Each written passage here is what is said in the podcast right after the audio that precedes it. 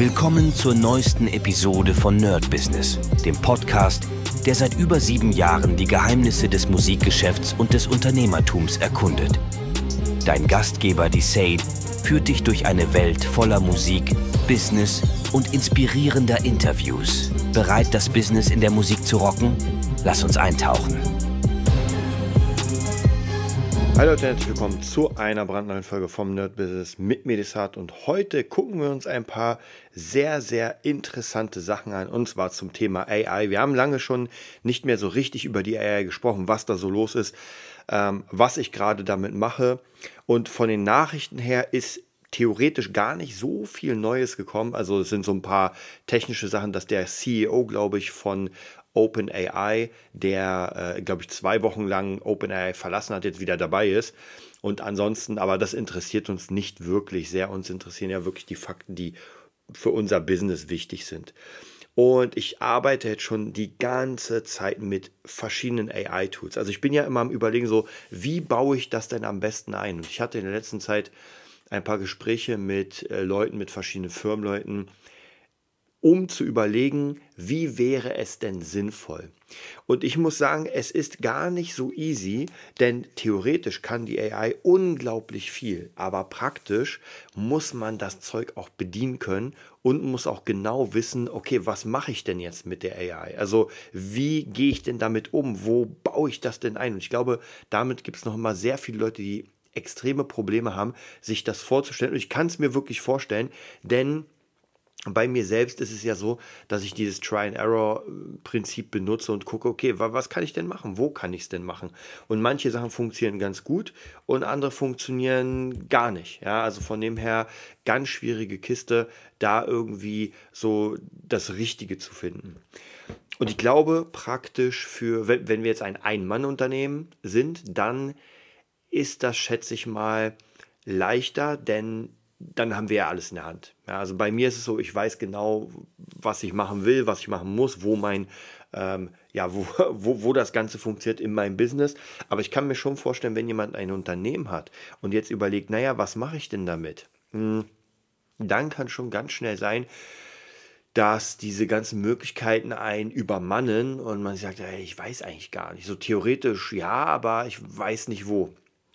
Und da könnte ich mir vorstellen, dass es fast mehr Sinn macht, einen äh, AI Content Creator auszubilden, der das Ganze kann und immer die einzelnen Nischen, die wir brauchen, ähm, damit füttert. Nehmen wir mal an, soll irgendwie ein Brief geschrieben werden. Also es muss nicht jeder alles können.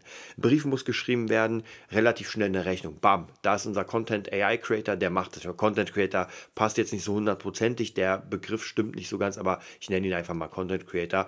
Ähm, der macht dann schnell die Mail. Dann brauche ich irgendwie eine Ansage für, keine Ahnung, irgendwie eine neue Werbung. Bam, der Content Creator, AI Content Creator macht das.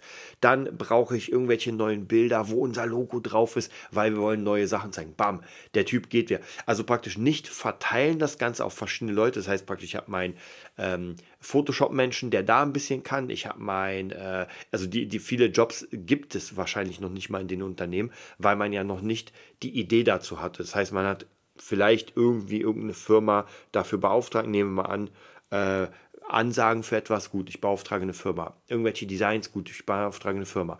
Webseite, gut, ich beauftrage eine Firma. Also ganz, ganz viele Sachen, die dann von der Firma beauftragt werden, weil wir keinen im Team haben, der das irgendwie kann oder der sich das antrainiert. Aber ich zum Beispiel kann Natürlich jetzt die meisten Sachen nicht perfekt, aber wenn man ein Bild gibt und sagt, ey, da muss das und das drauf, kein Problem. Ich kann mit Photoshop umgehen, ich weiß, wie ich das mache. Oder irgendjemand sagt, naja, äh, wir brauchen hier irgendwie eine Werbung, es soll ein cooles Video sein mit einer Stimme, die unser Produkt vorstellt und einem Pitch und weiß ich was und einem Call to Action. Gar kein Problem, kriege ich alles hin. Aber das, glaube ich, ist schwierig, sich auszudenken, wenn man das Gesamte sieht ähm, und sagt, okay, jetzt weiß ich gar nicht, wer wie was machen soll. Und deswegen habe ich jetzt wirklich darüber nachgedacht, dass es wahrscheinlich sinnvoller ist, wie gesagt, beim Einzelunternehmen ist gar kein Problem, da bin ich alleine, da kann ich auch niemanden einstellen, da macht es ja keinen Sinn, jemanden zu trainieren. Aber jetzt bei irgendwelchen Firmen, die ein bisschen mehr Mitarbeiter haben, dass man sich eine Person nimmt und sagt, okay, diese eine Person macht das jetzt. Und dann sind wir fast wieder bei einem AI-Training persönlich. Ähm, und ich habe euch ja erzählt, ich bin gerade so ein bisschen dabei auch zu überlegen, wie kann man das denn machen mit dem AI-Training an sich. Ähm, und die Idee, finde ich, ein AI-Training zu machen oder anzubieten, ist schon sehr cool. Aber wir haben, wie schon erwähnt, das folgende Problem, wenn wir das zum Beispiel einem Unternehmen anbieten, dann brauchen das nicht alle. Das heißt, da macht es fast mehr Sinn, mehrere Unternehmen zusammenzuschließen, sagen, ey, macht mal, weiß nicht, vier, fünf Unternehmen, macht euch mal zusammen, sucht euch ein, zwei Leute aus, die das lernen sollen, Content Creation, und äh, macht das dann. Also so stelle ich mir das eher vor. Und jetzt nochmal zurückzukommen bei mir, wie ich das Ganze benutze. Ähm, ich versuche alles, was auto zu automatisieren geht, zu automatisieren. Also ich überlege im Moment bei jedem, bei jedem etwas, was ich mache, wie kann ich das automatisieren, außer irgendwelche Sachen, die, wie soll ich sagen, im Producing, wo ich sage, ich muss kreativ sein. Da brauche ich nicht. Aber zum Beispiel, letztens habe ich ein, ähm, einen Podcast aufgenommen und da ist es vielleicht sehr gut, das zu zeigen, wie ich das automatisieren kann. Und ähm, bin hingegangen, habe meine Mikros aufgebaut, habe erstmal alles aufgenommen. Da kann ich nicht viel automatisieren, weil ich meine Mikros hinstellen, das kann noch keine AI. Und das Aufnehmen, naja, ich muss den Knopf drücken. Gar kein Problem. Ich hatte dann diese ganzen Dateien und habe die dann reingeladen und hatte bei ein paar, mh, hm, wie soll ich sagen, da war ein bisschen Rauschen dabei, ein bisschen Hall und so weiter. Und ich habe einfach den EQ, den Smart EQ von Sonable benutzt, den Smart Deesser und den Smart äh, Kompressor.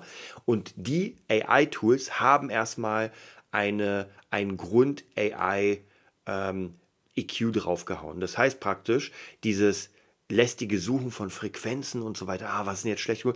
Gar kein Problem. Und gerade bei dieser Sache, gerade im Podcasting, ist es jetzt nicht so 100% wichtig, ob jetzt jede einzelne Frequenz da, weil ich meine, wir haben ja nur Stimme. Wir haben nur zwei Stimmen in dem Fall und das war's. Das heißt, die muss man klar hören. Das heißt, ich nehme das Profile von äh, Speech, baller das drüber und merke, okay, krasse Verbesserung. Das ist natürlich wieder der AB-Test. Krasse Verbesserung. Dann den Kompressor, auch krasse Verbesserung. Hm und dann noch vielleicht den De-Esser, damit nicht die Zwischlaute nicht so extrem sind. Und schon habe ich mir, ja, ich weiß nicht, ich würde schon sagen, dass ich mir eine Stunde Arbeit gespart habe, weil das waren sechs bis sieben Folgen, A, zwei Personen, das heißt, da sind wir bei 12 bis 14 Spuren und die alle einzeln durchzugehen. Und ich konnte ja sogar dadurch, dass eine Person immer die gleiche war, konnte ich den kompletten EQ kopieren. Den hätte ich auch so kopieren können.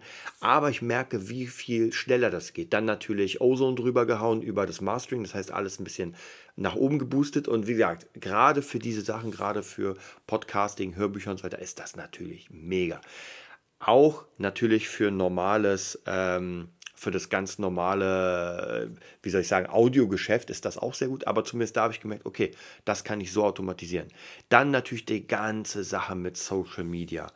Fabulensis, Bild erstellen lassen, äh, Text erstellen lassen, Text einsprechen lassen, also ganz, ganz viele Sachen, die ich relativ schnell machen kann, hammermäßig schnell und in einer, ich sag mal noch so vor einem Jahr, nicht mal ansatzweise möglich, so viel Content rauszuhauen, gerade für das Projekt und auch in dieser Qualität, dass das einfach eine krass geile Stimme vorliest. Und ich habe es versucht selbst, aber Leute, ich quatsche euch hier zu, aber ich habe einfach keine Sprecherstimme. Ich habe es einfach auch gemerkt, auch diese Dynamik in der Stimme habe ich überhaupt nicht. Und jetzt jemanden dazu haben, der das regelmäßig einliest, naja, muss man halt bezahlen. Und so habe ich die AI und kann ja trotzdem gucken, dann, wenn irgendwie der Kunde sagt, oh, ich würde gerne das, dann kann man ja eh nochmal noch mal gucken, eine Stimme zu nehmen. Und ich habe, ich wollte es mal gerade ausprobieren, hm, was ich letztens gesehen habe, ist, dass es beim Kindle ein ähm, Autoreader anscheinend gibt. Ich habe ich hab ja letztens irgendwie schon mal gesagt, ey Leute, wie krass wäre das, wenn... Ähm, wenn wir unsere Bücher vorlesen lassen können von einer AI. Und letztens habe ich, ich check das mal, ich mache mal einfach wiedergeben. Keine Ahnung, wie das hier, ach nee, das steht hier weitergeben, haha. Ähm, das stimmt hier gar nicht. Äh, und zwar, wie krass wäre das, wenn unsere Bücher einfach vorgelesen werden von einer AI? Das wäre doch richtig krass. Und ich habe letztens irgendwo gesehen, ich musste es mal suchen, dass bei meinem Buch irgendwo stand, ähm, kann, gesprochen werden, so ganz plump. Das war, das war nicht das, aber irgendwie so ähnlich. Und das ist natürlich schon krass. Also ich bin da wirklich, muss ich euch ganz ehrlich sagen, ähm, sicher und habe schon mal gesagt, das wird kommen, dass eine AI das mir einfach vorliest. Wie gesagt, ich sehe es hier gerade nicht, wo es ist. Ich bin gerade beim Kindle Reader, aber ich werde mich mal da ein bisschen ähm, ein bisschen äh, damit auseinandersetzen und werde euch auf jeden Fall dann sagen, wie das funktioniert. Ich meine, ich kann ja theoretisch auch hier zu Google gehen. Und wir machen, wir machen es einfach ganz schnell. Die Zeit nehmen wir uns. Und zwar äh, kann der Kindle, Kindle Gondel, haha, Kindle Bücher vorlesen. So, gucken wir mal. Kindle Bücher vorlesen lassen. Kann ich mir ein Kindle-Buch vorlesen lassen? Tipp in den Kindle-Buch den Bildschirm an, um den Fortschrittsbalken anzuzeigen und anschließend auf die Taste Abspielen neben dem Fortschrittsbalken. Damit kann der Text laut vorgelesen werden. Text-to-Speech. Okay. Also hier. Ich weiß gar nicht, wo der Fortschrittsbalken ist, ehrlich gesagt, aber ich glaube, ist das hier der Fortschrittsbalken? Hm. Okay, wie gesagt, ich weiß leider nicht, wo der Fortschrittsbalken ist. Ich glaube, ich muss mir das mal angucken. Aber ihr seht, anscheinend soll das ja hier funktionieren. Also von dem her, und ich habe ja schon gesagt, das kann ich mir auch absolut vorstellen. Ich meine, das ist ja jetzt heutzutage nicht so schwierig, das zu machen. Und ich bin mal gespannt, in was für einer ähm, Qualität das dann ist. Ich werde euch auf jeden Fall auf dem Laufenden halten. Es kann sogar sein, dass meine Kindle-App einfach ein bisschen oldschool ist. Ähm, das heißt, vielleicht muss ich die einfach aktualisieren. Ich habe schon ewig nicht mehr aktualisiert, mache ich jetzt ganz schnell mal. Aber grundsätzlich, ihr merkt, es kommt immer mehr AI. Und ich habe aber keine Sorge, dass das irgendwann meinen Job weghaut, denn ich benutze das ja als Zusatz. Ich sehe gerade, muss aktualisiert werden. Wir warten mal. Und ich, de ich denke, am Ende kann das sein, dass AI viele Leute wegspült vom Markt, die eigentlich sowieso nicht da rein. Das ist ein bisschen wie mit diesen Zombie-Unternehmen. Also Zombie-Unternehmen, Unternehmen, die subventioniert werden und Kredite nehmen, obwohl sie eigentlich tot sind. Also die retten sich nur noch von einer Finanzspritze zur anderen und geben praktisch gar keinen Mehrwert. Und die Leute braucht man nicht. Und auch hier in dem Job, ja, wenn irgendjemand einfach nicht gut ist, dann muss er es entweder krass lernen und das geht. Heute die Möglichkeiten sind ja unendlich oder er kriegt halt den Job nicht. Also dann ist halt die AI möglicherweise besser als die Person. Muss man ganz klar sagen. Und ab dem Zeitpunkt, wo eine AI äh, besser mischt als ich oder besser die Songs macht und mit dem Kunden quatscht und und und, naja, dann bin ich erstmal weg. Aber da mache ich mir nicht so viel Sorgen, weil in den meisten Bereichen ist die AI als Zusatz. Und zum Beispiel gerade im Hörbuchgeschäft sehe ich es so, wenn, und ich werde das probieren mit dem Kindle Reader, wenn das wirklich krass sein sollte, dann ist, glaube ich, dieses grundlegende Mensch liest ein Buch ein, wird sich komplett ändern. Und zwar werden dann nur noch wirklich richtig krasse Stimmen einlesen, wo man wirklich sagt, so, oh, das ist eine geile Stimme und nicht mehr die eine Million Leute, die einfach eine okay Stimme oder eine Standardstimme haben. Das ist wahrscheinlich die AI besser schon alleine, weil die AI teilweise, und das habe ich gemerkt, viel bessere naja, sie nimmt ja nicht auf, aber die äh, Qualität ist besser, der Stimme. Also es ist ein Unterschied, ob ich zu Hause mit irgendeinem OK-Mikro aufnehme und dann ein bisschen das äh, EQ oder ob die AI das einfach von Haus aus schon krass macht. Und bisher alle meine Erfahrungen mit der AI, wenn ich das praktisch vorlesen lassen habe, sind wirklich bombastisch. Also da kommt äh, qualitativ brauche ich schon ein geiles Mikro und viel Erfahrung, damit ich das auch so rauskriege. Mhm. Und da denke ich, wird der Markt sich umdrehen.